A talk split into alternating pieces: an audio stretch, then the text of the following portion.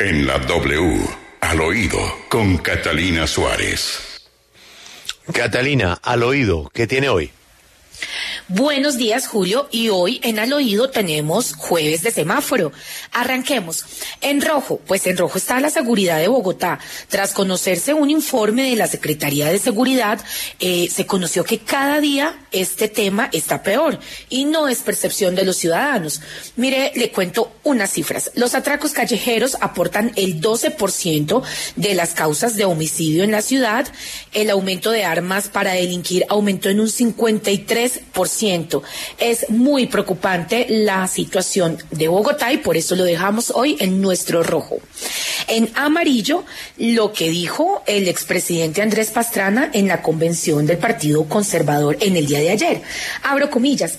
Mediante falaces recursos argumentativos, Juan Manuel Santos, Ernesto Samper, César Gaviria y Gustavo Petro celebran lo que llaman el fracaso de una guerra contra las drogas para justificar políticas que legalizan, de hecho, la producción y el tráfico de estupefacientes en Colombia.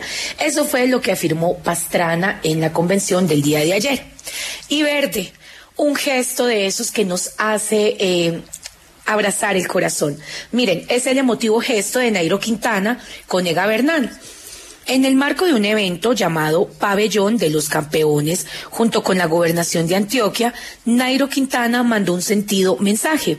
Con el nombre de Egan Bernal en la carretera, Quintana escribió Fuerza Egan y a su vez en un sentido discurso dijo, uniéndonos por este fuerte golpe para el ciclismo colombiano como lo es el accidente de nuestro Egan, esperamos que se recupere pronto y salga victorioso de esta para poderlo ver nuevamente en las carreteras representando a nuestro país, un deseo que tenemos todos los colombianos.